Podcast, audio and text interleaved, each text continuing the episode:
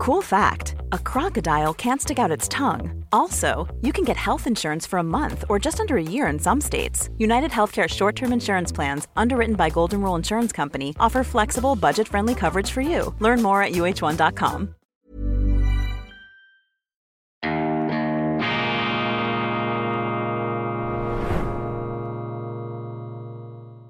Liebes Weltwoche-Publikum, ich begrüße Sie ganz herzlich zu einer weiteren Folge von Weltwoche Daily Spezial. Mein Name ist Roman Zeller und ich begrüße in unserem Gespräch Annabel Schunke, Weltwoche-Kolumnistin. Annabel, vielen herzlichen Dank, dass du Zeit findest. Ja, sehr gerne. Ja, vielen Dank. Also Annabel Schunke, muss man sagen, ist schon länger Weltwoche-Kolumnistin, vielleicht seit etwa drei, zwei, drei Jahren, aber wir, wir kennen dich eigentlich noch nicht so richtig. Annabel, sag mal, den, damit die Leser dich kennenlernen, wer bist du, warum gibt es dich? Stelle dich kurz vor. Ja, also ich bin Annabel Schunke. Ich wohne in Braunschweig im ja, mehr oder weniger schönen Niedersachsen. Ich bin 34 Jahre alt und ähm, ich habe Politikwissenschaft und Geschichte studiert, das vielleicht zu meinem Hintergrund. Und ähm, ja, somit Ende, Mitte, Ende 20 bin ich ans Schreiben gekommen. Ähm, das fing erstmal an. Ich habe, glaube ich, einfach meine Meinung in den sozialen Medien verbreitet, ganz lange. Und ähm, irgendwann hat es dann angefangen, offensichtlich Leute zu interessieren. Dann bin ich bei Tichys Einblick gelandet und äh, so kam das dann. Also ich bin mehr oder weniger ähm, ja, in das Publizieren von Texten so reingerutscht. Was begeistert dich am Schreiben, wenn wir gerade dabei sind? Was fasziniert dich an der, am geschriebenen Wort? Das kann ich dir gar nicht genau sagen. Also ich hatte immer schon eine gewisse Sprachaffinität, glaube ich. Also ich war, war schon als Schülerin ähm, jemand, der wahnsinnig Spaß daran hatte, Aufsätze zu schreiben oder auch in Klausuren gibt es ja immer so einen Absatz, wo du irgendwie einen Meinungskommentar, wo du deine eigene Sichtweise reinbringen musst oder so. Das äh, fand ich auch immer toll. Das hat mir großen Spaß gemacht. Ich bin immer gern schon mit Sprache gespielt auch. Ähm, ich habe als Teenie, sogar bevor ich überhaupt angefangen habe, über Politik zu schreiben, ähm, habe ich Geschichten geschrieben. Ja? Also das war so mein Einstieg ins Schreiben, dass ich quasi mit 15, 16 angefangen habe, wirklich Geschichten zu schreiben. Und ähm, ja, und irgendwann bin ich dann halt eben darauf gekommen, auch über andere Themen zu schreiben. Ja, du, du, hast das Stichwort gegeben, dass also, also du schreibst ja relativ intensive äh, Texte, auch politisch sehr brisante Texte. Darf ich mal fragen, was hat dich politisiert? Da müsste ich sehr weit nach hinten ausholen. Ich glaube, das ist ein langer Prozess gewesen bei mir. Ähm, also ich hatte ähm, als Kind schon im Alter von sieben Jahren wirklich so einen Moment, wo ich glaube ich, also politisieren kann man das nicht nennen, das wäre übertrieben, ja. Aber wo ich so ein Gefühl dafür hatte, mh, hm, es läuft nicht alles perfekt, es läuft nicht alles gut auf der Welt irgendwie. Ich finde Dinge ungerecht. Und das war da habe ich mit meinen Eltern, das weiß ich noch ganz genau, eine Spendengala im Fernsehen gesehen. Und da wurden so, ich glaube, jeder von uns kennt diese Bilder, so hungernde afrikanische Kinder gezeigt. Ja? Und das war das erste Mal, dass ich als Kind damit zu tun hatte. Und ich konnte das gar nicht fassen. Ja? Also ich fand das ganz schlimm als Kind. Ich habe weint, das weiß ich noch, weil ich das so ungerecht und so furchtbar fand, dass es anderen auf der Welt so schlecht geht. Das hört sich jetzt so pathetisch an, aber es war wirklich so als Kind. Und dann habe ich wirklich meine 10 Mark Taschengeld, die ich damals im Monat äh, äh, bekommen habe, an diese, also habe da angerufen und habe das gespendet mit der Erlaubnis meiner Eltern, weil ich dachte, so in meinem kleinen kindlichen Kopf, damit rette ich jetzt ein bisschen die Welt oder so. Und das war so dieses erste Erlebnis, was mir bis heute im Gedächtnis ist, dass ich so, so das Gefühl hatte, da geht etwas gegen mein Gerechtigkeitsempfinden. Und woran liegt das? Und das ähm, hat sich dann halt natürlich in späteren Jahren, wenn du dann ein bisschen älter bist, ein bisschen reflektierter bist, irgendwie in der Schule dann vielleicht auch Politik und Geschichte als Schulfach hast, ähm, ja, hat sich das dann immer weiter ausgedehnt, dass ich mich mit den Themen befasst habe. Warum gibt es, ja, ganz vereinfacht ausgedrückt, Ungerechtigkeiten auf der Welt? Warum ist Reichtum ungleich verteilt? All diese Fragen, die man sich vielleicht auch insbesondere als junger Mensch stellt. Ja? Und ähm, ja, und so, das hat mich dann irgendwann so richtig mit 17, 18 politisiert. Also dass ich das dann auch greifen konnte ähm, und in politische Gedanken fassen konnte. Ja, so könnte man das sagen. Mhm. Hast du eine Antwort darauf heute, jetzt rückblickend gesehen? Was, was ist so, warum gibt es diese Ungerechtigkeiten auf der Welt? Was ist deine Antwort? Also ich wünschte, ich hätte so eine einfache Antwort, wie ich sie damals als Kind gehabt hätte, dass ich dachte, okay, ich äh, spende da jetzt mein Taschengeld hin und dann wird alles besser.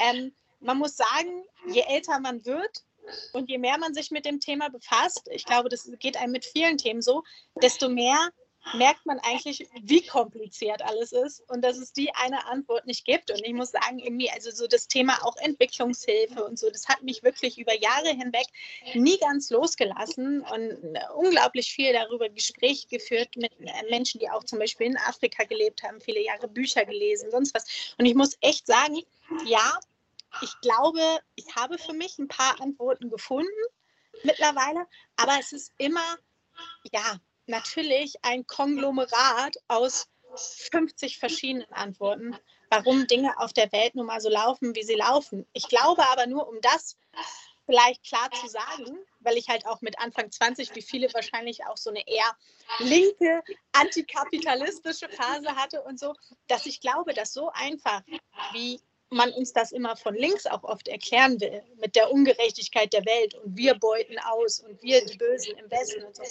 Ich glaube, so einfach ist es auf jeden Fall nicht. Welches Thema, welches Problem beschäftigt dich heute am meisten? Puh, also ich glaube, es sind zwei Themen, die mich am allermeisten beschäftigen. Das merkt man, denke ich, auch in meinen Texten. Ähm, das ist zum einen die Migration, die ich insbesondere für uns in Deutschland ähm, als eine ja, der größten Herausforderungen, auch Probleme sehe, irgendwie, die da auf uns auch noch in den nächsten Jahren drauf zukommen werden, weil es natürlich auch eine Frage ähm, der eigenen kulturellen Identität ist und inwiefern kann man die erhalten, ja, und inwiefern kann man auch den gesellschaftlichen Frieden erhalten, ja. Also das ist ja bei uns ein ein unglaublich polarisierendes Thema. Und auch der Hauptgrund zum Beispiel, weil sich ja immer auch so ratlos von links gefragt wird, warum wählen die Menschen AfD? Das ist der Hauptgrund, warum die Leute AfD wählen. Also ich glaube, es gibt eine Umfrage von INSA, das hat die Welt mal veröffentlicht vor, vor ähm, zwei, drei Monaten. Ähm, da, haben uns, da haben 65 Prozent der AfD-Wähler angegeben, sie wählen die AfD vor allem aufgrund der Migration. Also das ist ein Riesenthema bei uns bei dem sich ja die Altparteien bis heute weigern, es irgendwie in irgendeiner Form kritisch zu besetzen. Ähm, also das ist ein Thema, mich, das mich sehr stark beschäftigt, weil natürlich auch jeder, das merke ich auch an meinen Lesern und an dem Feedback, jeder, der draußen auf der Straße unterwegs ist, in seiner Stadt in Deutschland, spürt diese Veränderung. Er sieht diese Veränderung und so. Und ähm, das macht was mit den Menschen. Ja? Und die einen finden das positiv, die anderen negativ. Es ist aber auf jeden Fall ein Riesenthema, das uns alle bewegt. Und zum anderen halt dieses natürlich, was auch viele beschäftigt, das ganze Vogue-Thema. Ja, also diese, dieser ganze Totalitarismus, möchte ich sagen, von links, ähm, dieses, ähm, es gibt nur diese einzig wahre Wahrheit und das ist unsere und wir müssen jetzt mit Meldestellen und sonst was und allen möglichen Sachen dafür sorgen, dass irgendwie unser Stiefel durchgezogen wird. Und das macht mir auch ganz große Angst, weil da eben Strukturen entstehen, auch in Deutschland, mit, wie gesagt, diesen ganzen Meldestellen und so, die alles andere als demokratisch sind. Jetzt hast du vorhin hast du gesagt, dass man dieses Thema, das sich ja sehr bewegt, diese Migration, dass man die quasi, dass die greifbar ist, dass man die draußen auf der Straße, jeder nimmt sie wahr, nur getraut sich niemand darüber zu sprechen. Auch die Altparteien, die du erwähnt hast, getrauen sich nicht, dieses Thema so richtig anzupacken. Könntest du mal plastisch erklären, auch für unsere Zuschauer und Leser, auch aus der Schweiz, die uns jetzt hier ähm, diesen Podcast da verfolgen, könntest du mal sagen, was erlebst du im Alltag auch und, und vor allem in Bezug auf diese Migration? Wie drastisch ist dieses Problem? Was erlebst du?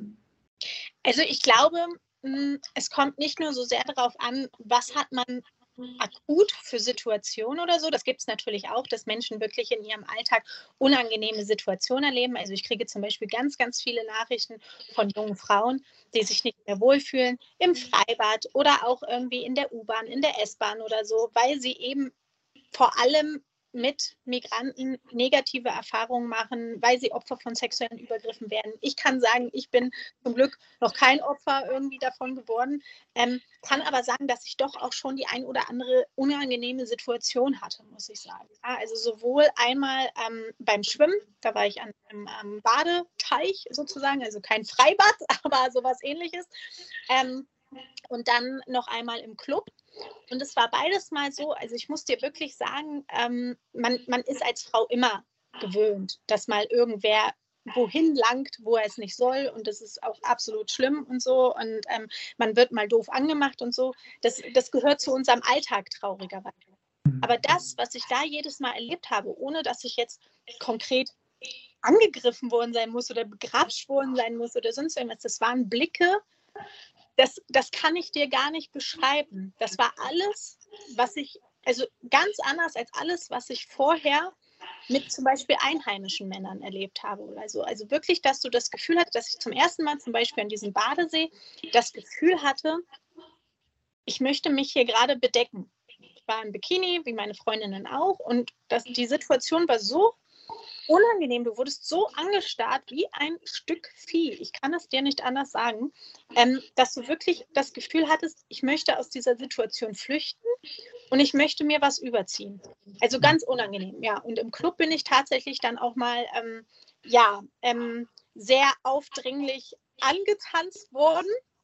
Ähm, aber da ich äh, immer relativ ähm, ja, energisch reagiere, wenn es körperlich wird, habe ich mich umgedreht und habe den ähm, tatsächlich so von mir weggestoßen. Und ich glaube, dadurch, dass er nicht damit gerechnet hat, ist er auch relativ weit über die Tanzfläche geflogen. Aber er kam sofort wieder an. Also das ist auch etwas, eine Art, wie du dann betatscht wirst, wie auf dich zugegangen wird, wie ich das nie vorher erlebt habe. Und wie gesagt, das, das kenne ich halt, viele dieser Geschichten kenne ich halt eben auch von, von ähm, Leserinnen selbst. Das ist das, was man ganz akut als Frau im Alltag merkt, dass Frauen einfach auch anfangen, gewisse Orte wirklich auch zu meiden. Also das ist auch das, was ich ganz, ganz viel mitkriege. Ähm, dass man einfach, oder auch von mir selber, dass man einfach nicht mehr ins Freibad geht, wenn man keine Lust auf sowas hat, ja, oder auch Silvester, geh mal Silvester irgendwie äh, in Frankfurt feiern oder so. Ich glaube, da wirst du auch nicht mehr viele Frauen finden oder so, die sich das antun. Also es findet so eine, eine stille Abkehr aus dem öffentlichen Raum statt, ähm, vor allem bei uns Frauen. Aber jetzt unabhängig von irgendwelchen Übergriffen oder Dingen, die man zum Beispiel ähm, als Frau erlebt, was für Frauen und Männer gleichermaßen relevant ist, ist diese, dieses Gefühl, ich fühle mich gar nicht mehr heimisch. Mhm. Also du gehst am Wochenende durch die Stadt, einkaufen, was auch immer, du hörst kein Wort Deutsch mehr gefühlt. Irgendwie, ähm, du hörst nur noch irgendwelche anderen Sprachen, also auch kein Englisch, kein Italienisch, kein Spanisch, also du hast nicht diesen multikulturellen Tourismus-Flair oder so, sondern du hast halt wirklich nur Arabisch, Türkisch in diese Richtung oder so. Du siehst ähm, viel, viel mehr verschleierte Frauen, als das früher der Fall war. Wenn ich mit meinem kleinen Hund unterwegs bin, wird auch gerne pikiert zur Seite gesprungen oder böse geguckt oder sowas, ja. Also es ist einfach so generell ein Gefühl, und ich glaube, das empfinden ganz, ganz viele Menschen so, weil wenn ich darüber schreibe, sind das die Texte, wo ich wirklich am, am allermeisten Feedback und Reaktionen bekomme. Ähm, dass, dass die Leute sich nicht, also so das Gefühl haben, sie verlieren so ein bisschen ihre Heimat. Dass das mhm. nicht mehr so richtig das Deutschland ist, was sie kennen.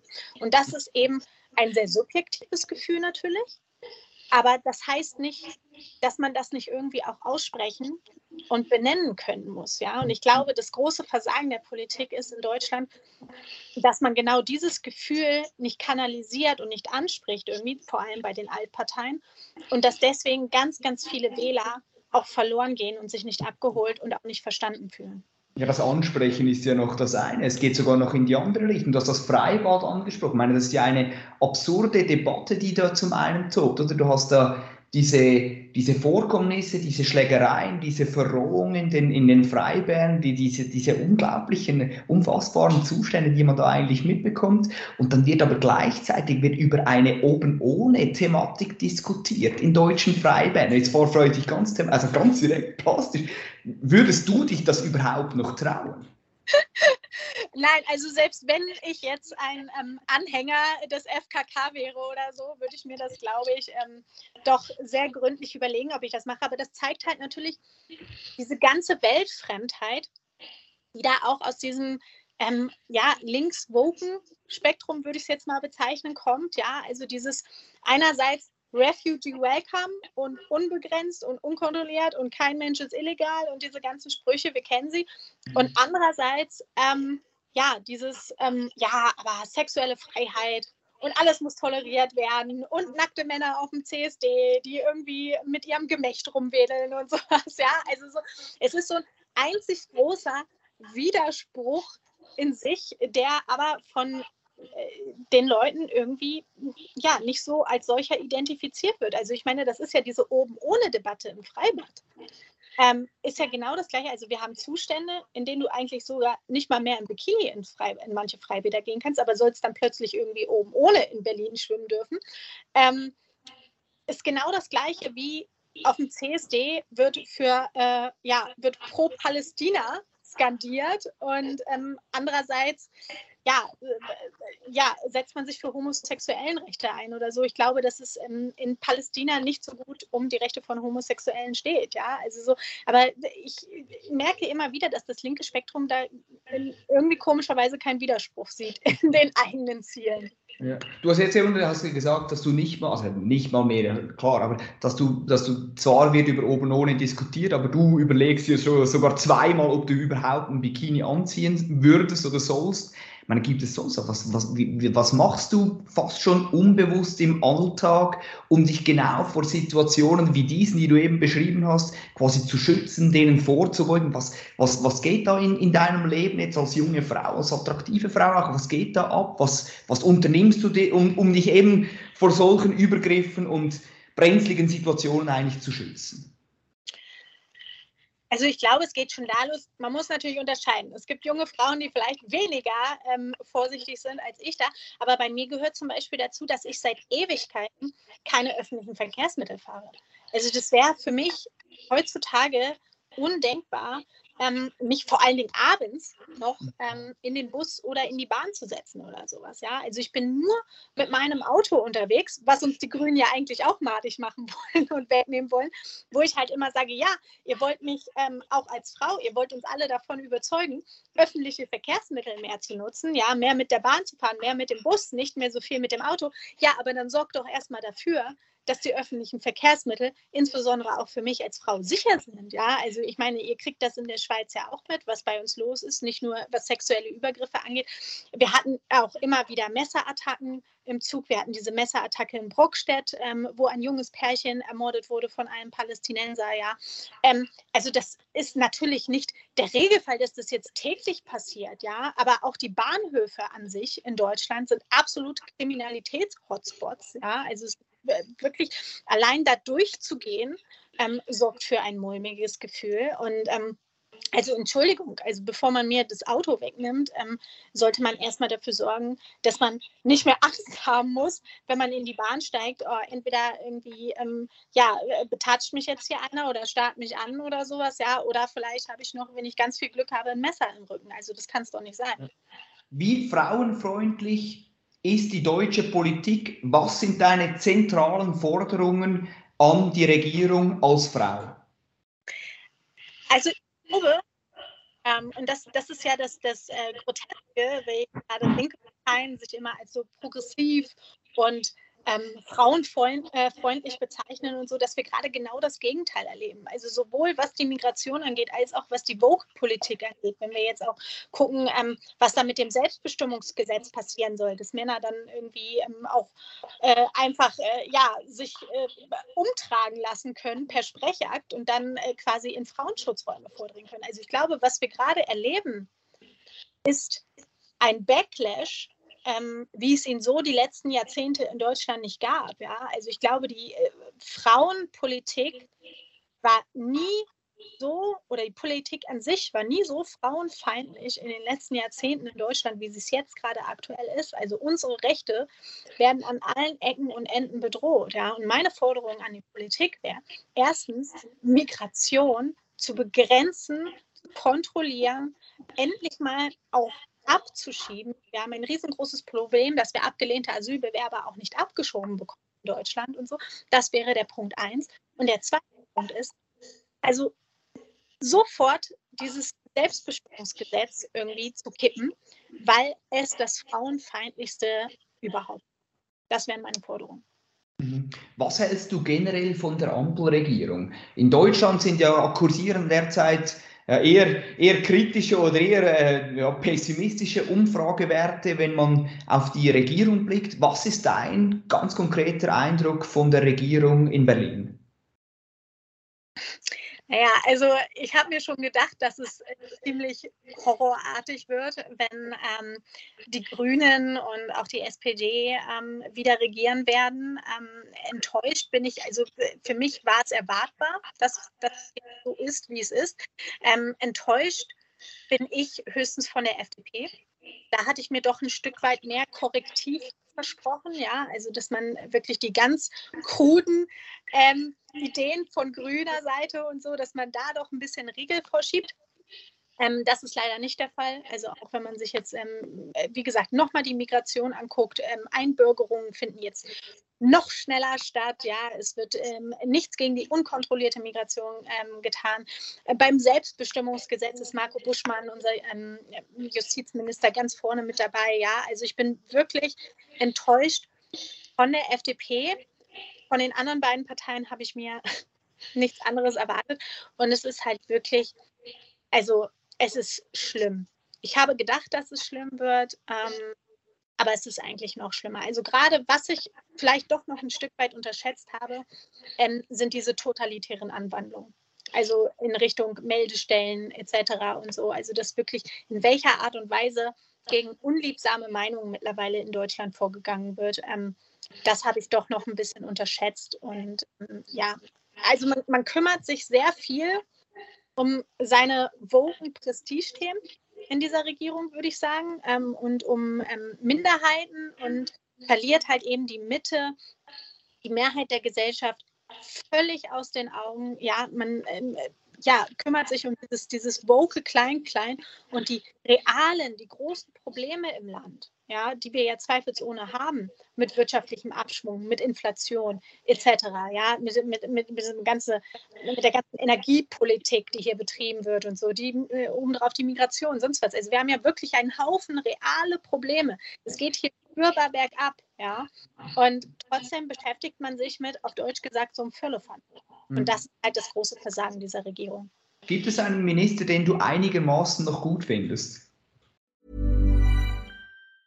Quality sleep is essential. That's why the Sleep Number Smart Bed is designed for your ever evolving sleep needs. Need a bed that's firmer or softer on either side? Helps you sleep at a comfortable temperature? Sleep Number Smart Beds let you individualize your comfort so you sleep better together. JD Power ranks Sleep Number number 1 in customer satisfaction with mattresses purchased in-store. And now, save 50% on the Sleep Number limited edition Smart Bed for a limited time. For JD Power 2023 award information, visit jdpower.com/awards. Only at a Sleep Number store or sleepnumber.com.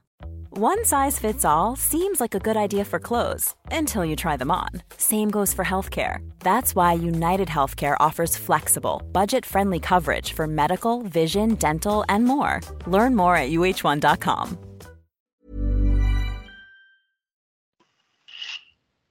Da muss ich ein bisschen überlegen.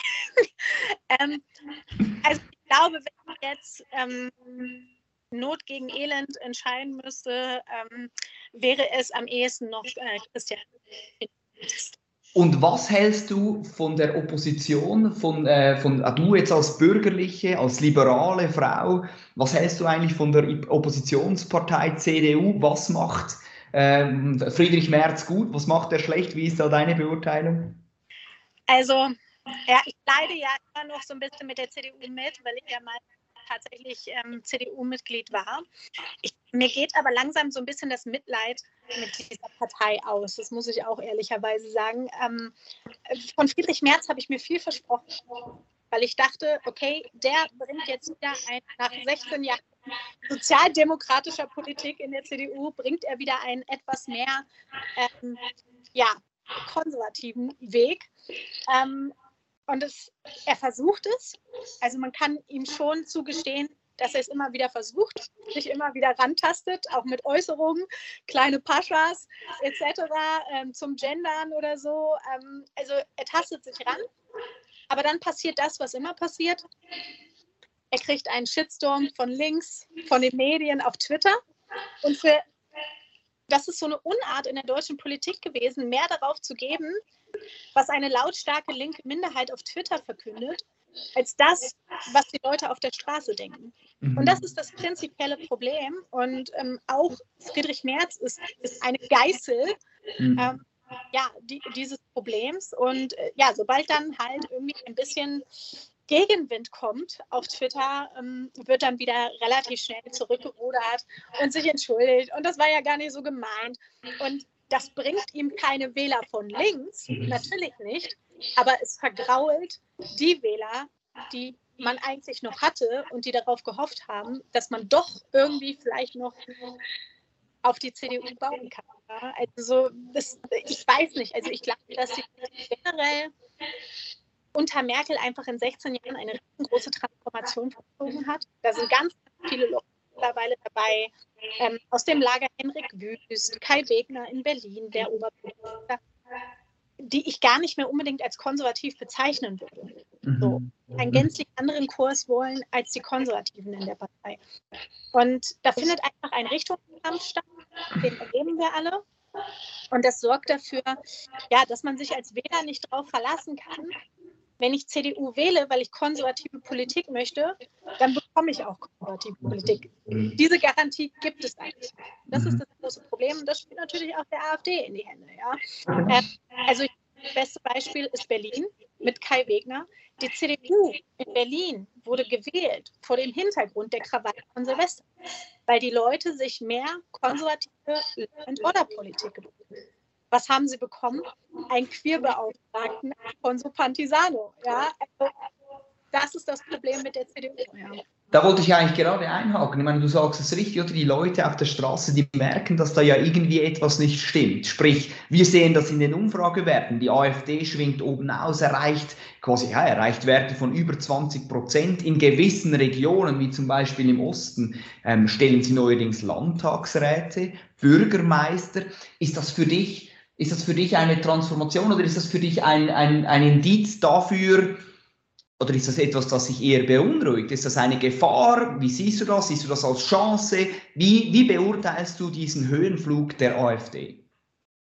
Ich würde es als Chance sehen, ähm, wenn ich sagen könnte, okay, die CDU und die FDP merken, dass sie mit ihrem jetzigen Kurs nicht weiterkommen. Ja? Also wenn der Erfolg der AfD dazu führen würde, dass CDU und FDP wieder mehr nach rechts rücken, dann würde ich das als Erfolg verbuchen. So sehe ich das Ganze ein wenig zweigeteilt. Ja, ich kann jeden verstehen, der AfD wählt mittlerweile, weil es wird einem ja, wenn man konservative Politik will, wenn man sagt, ich bin gegen diese Migration, ja, ich bin ähm, dagegen, dass äh, Männer auf meine Frauentoilette dürfen oder sonst was, es bleibt einem ja fast einfach, also die anderen lassen einem ja fast keine Wahl mehr. Ja? Also ich würde niemanden dafür verurteilen, die AfD selbst sehe ich aber sehr zwiegespalten. Ja? Also wir haben auf der einen Seite die West-AfD, die ich ähm, eher noch ähm, als ähm, den Flügel der AfD bezeichnen würde, der eher tendenziell wirtschaftsliberal ist, der klassisch konservativ ist. Ähm, und wir haben im Osten zum Beispiel teilweise die AfD wie in Thüringen mit Höcke, ähm, der doch eher einen völkisch, ähm, vor allen Dingen aber auch sozialistischen Kurs mitunter fährt. Ja, also der quasi ähnlich wie Meloni in Italien gegen die Großkonzerne wettert, gegen das Kapital oder sowas. Ja, also so, das sind so Sätze teilweise, die von Höcke kommen, die könnten auch von Sarah Wagenknecht kommen. Ja, und ähm, das ist eine legitime Meinung, ähm, aber für mich als Wirtschaftsliberale ähm, ist das natürlich nichts. Ja, also ich bin weder ein Fan von Sarah Wagenknecht äh, noch von Höcke. Mhm. Ähm, und von daher, ähm, ich verstehe die Menschen, dass sie so wählen. Ähm, ich verstehe bei vielen diese politische Heimatlosigkeit.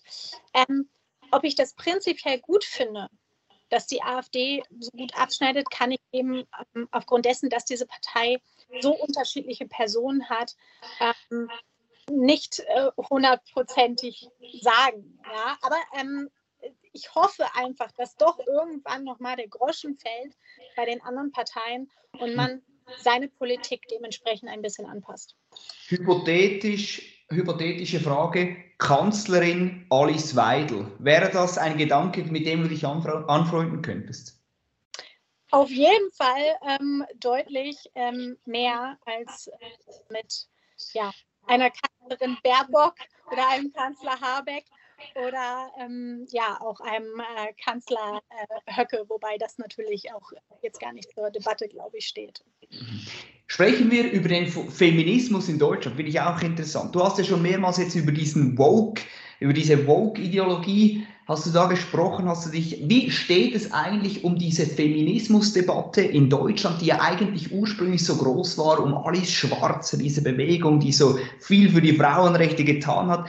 Ist das ein Thema, dieser Feminismus, der dich im Alltag umtreibt? Ist diese Benachteiligung der Frau in Deutschland, von denen ja die Linken aktuell die ganze Zeit sprechen und schreiben, ist der Tatsache, wie siehst du die Rolle der Frau in Deutschland aktuell? Ja, das ist halt so, das ist ja auch wieder der Widerspruch. Einerseits beklagt die politische Linke eine Benachteiligung der Frau, andererseits interessiert sie sich nicht für Frauen, wenn es darum geht, Männer auf Frauentoiletten zu lassen, ja, oder unkontrolliert Männer aus frauenfeindlichen Ländern ins Land zu holen oder so, ja. Also das ist ja diese Ambivalenz, die uns da auch wieder begegnet. Ähm, wie gesagt, ich glaube, gerade wegen linker Politik steht es gerade nicht so gut um die Frauen. Vorher habe ich eigentlich gesagt, steht es ganz gut um die Rechte von Frauen in Deutschland. Ja, also ähm, ich war jetzt nie eine Frau, die den ganzen Tag rumgelaufen ist und ihre strukturelle Benachteiligung geplagt hat oder sowas, ja, und gesagt hat, oh, ich bin nur, ich bin ein Opfer des Patriarchats oder sowas, ja. Also ähm, ich denke, dass man als Frau in Deutschland ähm, alle Chancen hat, wenn man sie nutzt und wenn man Gas gibt. Aber ähm, unsere Rechte sind in Gefahr. Aber sie sind halt eben komischerweise gerade ähm, nicht von, wie uns immer erzählt wird, von der rechten Seite in Gefahr, sondern vor allem ähm, von linker Seite. Ja, jetzt ist mir gerade eine spontane Frage eingefallen. Ich meine, wir leben ja in Zeiten, wo diese einfache Frage in schwierigen Zeiten zu einem Riesenpolitikum wird, wie viele Geschlechter gibt es? Wenn ich dich jetzt fragen würde, wie viele Geschlechter gibt es, wie, wie lautete deine Antwort? Es gibt zwei Geschlechter. Und wie, wie definierst du, was ist für dich eine Frau? Was macht eine Frau aus? Wie definierst du Weiblichkeit? Eine Frau, Definition, ist eine erwachsene Person weiblichen Geschlechts. So, die auch so geboren wurde, die XX-Chromosom hat. So würde ich das jetzt mal ganz sachlich formulieren. Ja? Also Frau sein, das ist, glaube ich, das Entscheidende, dass man sich auch fragt, wer ist keine Frau? Und Männer, Menschen mit XY-Chromosomen, Menschen mit einem Penis sind keine Frauen. Ja. Das ist das Groteske. Ich habe immer das Gefühl, ich, ich, erkläre heutzutage, dass die Erde keine Scheibe ist. Ja. Also so, so fühlt für mich diese Diskussion an, dass man eigentlich Dinge, die über Jahrhunderte selbstverständlich waren, jetzt plötzlich wieder ja, so, so in der Deutlichkeit aussprechen muss. Also es ist für mich einfach ein surrealer Zustand.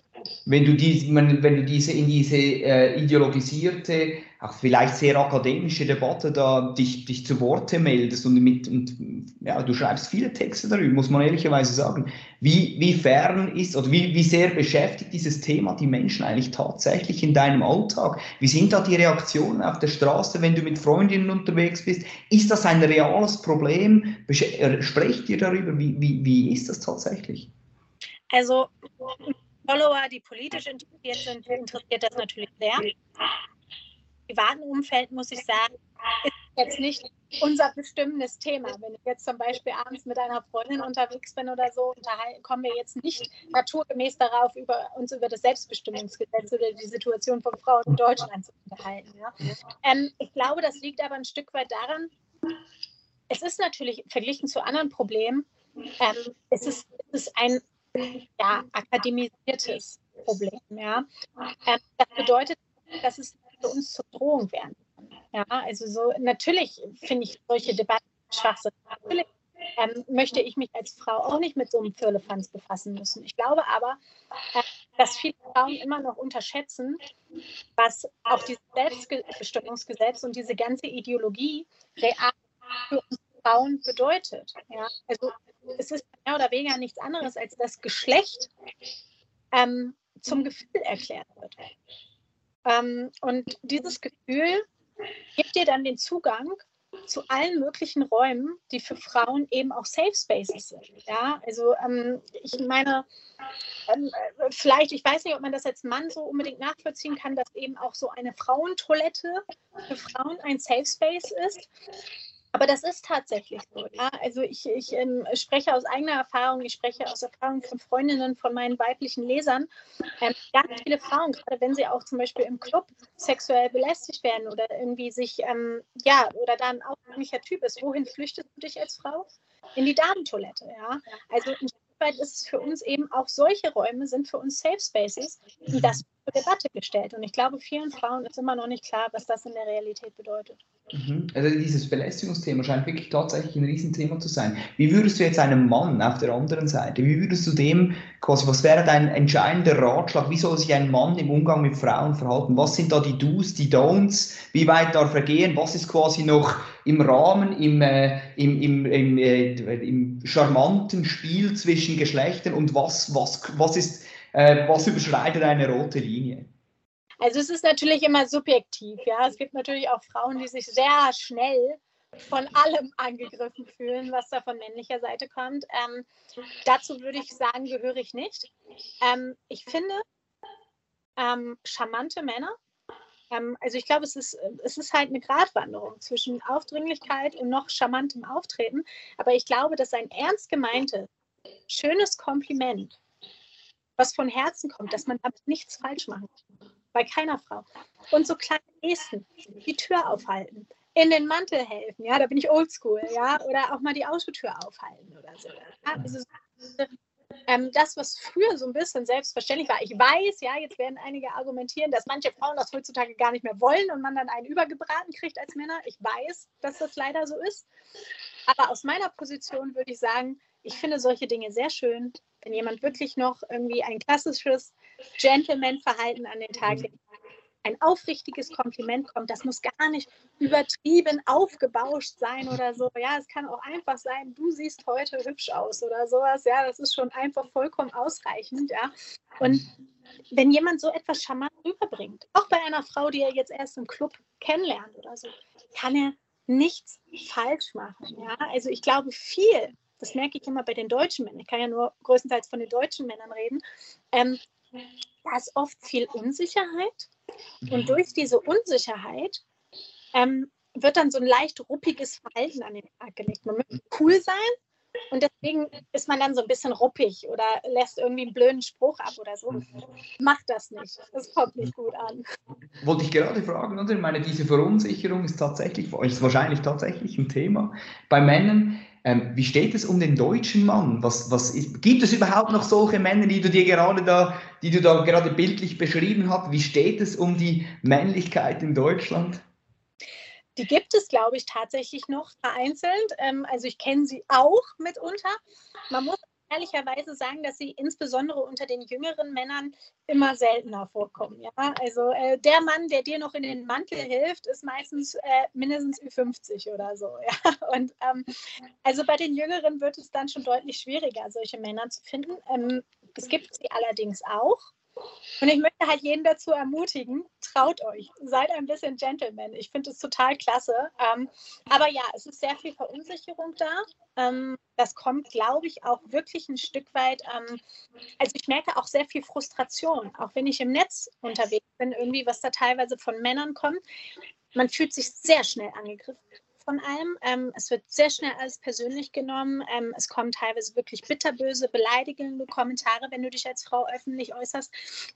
Und ich spüre da einfach auch, dass nicht nur viel Verunsicherung, da ist auch sehr viel Frust dabei. Ja? Und ähm, ich frage mich, woran das liegt. Also ich glaube tatsächlich, dass auch viele Männer teilweise frustriert sind, weil sie so ein bisschen das Gefühl haben, ähm, gerade die eher südländischen Männer haben vielleicht mitunter auch einen Schneid bei den Frauen oder so oder das kommt gut an oder sowas und sie müssen da irgendwie hinten anstehen oder können nichts richtig machen oder so.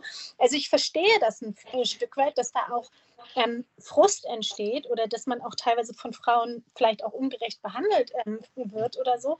Ähm, Aber im Prinzip glaube ich, dass jeder Mann ähm, seine Situation verbessern kann. Irgendwie einfach auch macht ein bisschen was mit euch. Ja? Also ich werde immer von den deutschen Männern immer besonders gerne dafür kritisiert, äh, warum denn so viel Schminke, warum stylst du dich so oder sowas, ja, also so, das wird immer kritisiert, aber umgekehrt würde ich das bei Männern auch schön finden, wenn sie sich ein bisschen zurecht machen. Jetzt nicht mit Schminke oder so, aber ein schönes Parfum, schöne Klamotten, gepflegt, sonst irgendwas. Also so die Kleinigkeiten, die Basics machen schon unglaublich viel aus irgendwie und ähm, wenn da dann noch ähm, ein charmantes Auftreten dazu kommt, dann kann jeder Mann gewinnen. Ob südländisch, ob deutsch, ob Schweizer, egal.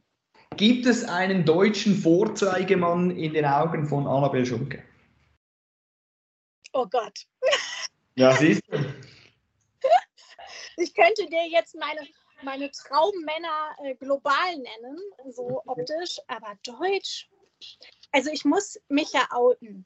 Ich habe einen ganz kleinen Crush ähm, auf Markus Lanz. Ah ja, okay, was begeistert dich oder was macht Markus Lanz aus? Was macht ihn genau attraktiv?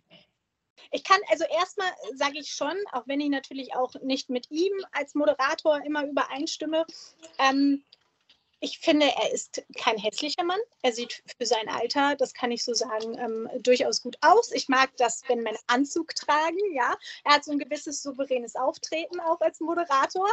Und ähm, ja, ich finde das einfach gut. Also auch wie er das verkauft, wie er da manchmal so jemanden auch in die Mangel nimmt und so. Er ist ein intelligenter Mann. Das kann man sagen, auch wenn man nicht immer einer Meinung ist. Ich finde Intelligenz bei Männern wahnsinnig attraktiv. Ich glaube, ja, das ist es. Ich will nicht mehr allzu lange machen, aber ein Thema interessiert mich tatsächlich, wenn wir da gerade bei Männlichkeit und so sind. Du hast, ein, äh, also du hast eine Faszination, die mich wahnsinnig interessiert und begeistert auch.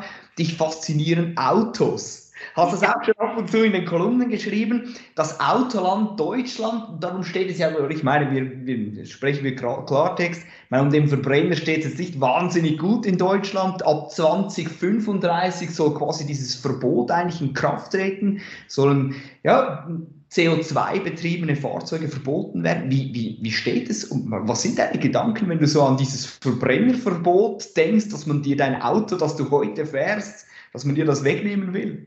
Ja, ganz schlimm, ganz schlimm. Ich hoffe ja immer noch, dass irgendwer das in allerletzter Sekunde kippt und es doch nicht so weit kommt, weil ich auch ein wahnsinniger Fan, du hast es angesprochen, also ich meine, ich bin, ich komme aus einer Kleinstadt, aus einer deutschen Kleinstadt, ja, ähm, wo der letzte Bus um 19 Uhr teilweise gefahren ist oder sowas. Also man, meine Generation ist mit Fast and the Furious aufgewachsen, ja, mit dieser Filmreihe, ja, mit, ähm, mit Need for Speed Underground auf der Playstation und sowas, ja. Und also wirklich, das war so diese ganze Zeit, wo man das auch cool fand, diese dicken, getunten Karren, schnelle Autos und sowas, ja.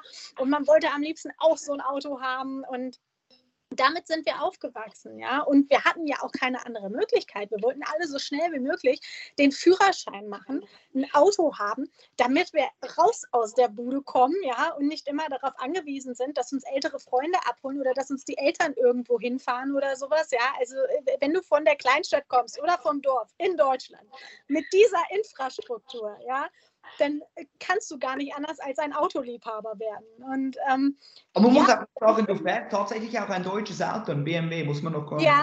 genau. Ja. Ich finde, ich finde auch einfach, also wenn wir Deutschen irgendwie, also so, man hat ja oft das Gefühl, man muss sich als Deutscher nur noch schämen für alles, was hier passiert. Aber wenn wir Deutschen doch auf etwas stolz sein können, dann auf unsere Autos. Also guck dir mal irgendwelche Hollywood-Filme an. Wie oft siehst du da ein Audi, ein Mercedes, ein BMW oder sowas? Ja, also das ist unser Exportschlager, dass wir schöne Autos bauen können. Ja, und jetzt wollen wir genau die, das ist für mich das Groteske. Jetzt wollen wir genau diesen Exportschlager, diese Industrie, die so viele Jobs hier ja auch ähm, beschert, die wollen wir irgendwie zerstören, habe ich das Gefühl. Ich verstehe das nicht. Ich habe ja übrigens ein E93, mhm. BMW Cabrio, das ist die letzte Dreierbaureihe als Cabrio. Ja, also ähm, hat auch dann so ein bisschen Sammlerwert und so. Ich liebe dieses Auto. Ich wollte immer ein Dreier Cabrio haben, weil meine Tante früher eingefahren ist und ich das immer so cool und so schön fand. Ähm, ja, ist eine gute Mischung zwischen sportlichem BMW und irgendwie einem weiblichen Auto. Ja, also ähm, das äh, finde ich sehr gut. Und ich habe auch eine Schwäche für ähm, ältere Autos, für Oldtimers. Okay. Ich liebe zum Beispiel, ich liebe ja auch die 80er so an sich als Jahrzehnt. Autos aus den 80ern finde ich einfach mega. Und ich hoffe einfach, dass dieses Verbrennerverbot irgendwie doch noch umgangen werden kann. Und jetzt will natürlich die ganze Welt wissen, was du nicht nur zum Verbrennerverbot also denkst und meinst, sondern auch, wie du darüber denkst, was denn wäre, wenn sich ein Klimakleber vor dir auf die Straße klebt? Wie würdest du reagieren? Was würde da passieren? Und ja, ist es überhaupt schon passiert? Nee, es ist tatsächlich noch nicht passiert, aber ähm, wahrscheinlich auch, weil ich nicht in den großen Städten in Deutschland in letzter Zeit so viel unterwegs bin. Ähm, ich, Gott, ich muss jetzt aufpassen, was ich sage, ja, aber ähm, ich, ich, glaube, ich hätte eine relativ kurze Zündschnur. Ja? Also ähm, ich würde jetzt, glaube ich, nicht so weit gehen, dass ich so wie andere, wie wir es aus den Videos kennen, ich glaube nicht, dass ich gewalttätig werden würde. Ja? Aber ich glaube, ich würde schon mein Auto verlassen und würde mich schon lautstark bemerkbar machen, was ich davon halte. Das glaube ich schon. Ja. Was sollte mit solchen Aktivisten eigentlich passieren, wenn es nach dir geht?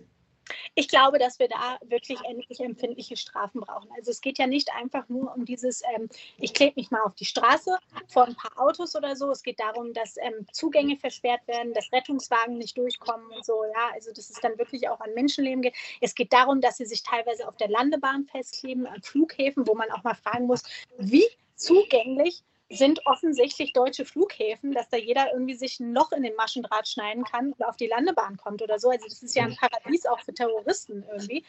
Ähm, und da muss einfach ein Riegel vorgeschoben werden und da muss es einfach viel, viel empfindlichere Strafen geben, die dann eben auch eine, abschreck äh, eine abschreckende Wirkung haben. Mhm. Jetzt, du kennst mich ja, ich will immer auch noch das Positive in dir herauskitzeln. Ja. Sonst, sonst, sonst beenden wir diesen Podcast nicht oder diesen, dieses Video. Annabelle, an was hängst du dich oder an was orientierst du dich, um die Hoffnung trotz all diesen beschriebenen Problemen und Missständen und weiß ich nicht was alles, um die Hoffnung, um den Optimismus, den du ja zweifelsohne hast, um den alles, um das nicht zu verlieren? Was ist dein Lichtblick? Woran hältst du dich fest? Ich glaube, ganz wichtig ist es, sich Hobbys und Interessen zu suchen und zu behalten, die absolut nichts mit Politik zu tun haben.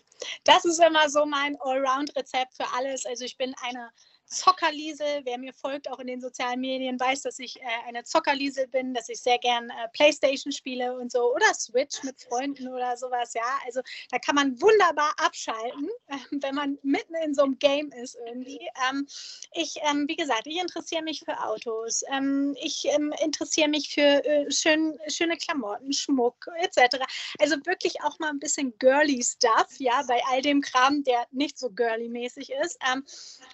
Mit Freunden rausgehen, Dinge unternehmen, auch mal am Sonntag irgendwie am Fußballfeld äh, stehen äh, bei der Kreisliga und zugucken und sowas. Da habe ich ja auch mal einen Text für euch drüber geschrieben irgendwie. Ähm, also ganz wichtig, sich Interessen suchen, die beibehalten, die wirklich nichts mit Politik zu tun haben, um einfach den Blick nicht dafür zu verlieren, dass es auch Dinge auf der Welt gibt, die schön laufen und dass nicht alles schlecht ist die Welt ist nicht verdammt, quasi Entpolitisierung des Alltags. ja, genau.